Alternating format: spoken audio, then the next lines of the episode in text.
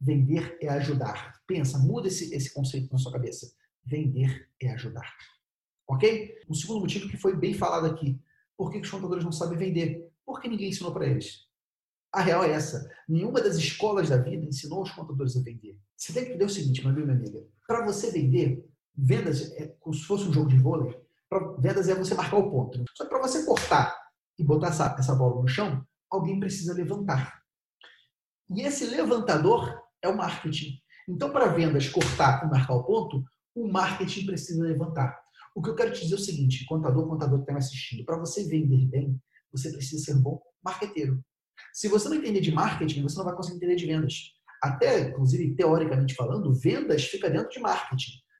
Nós temos a ciência da administração, marketing faz parte da ciência da administração, vendas faz parte do composto de marketing, um elemento do marketing. Então você precisa saber de marketing para você saber de vendas.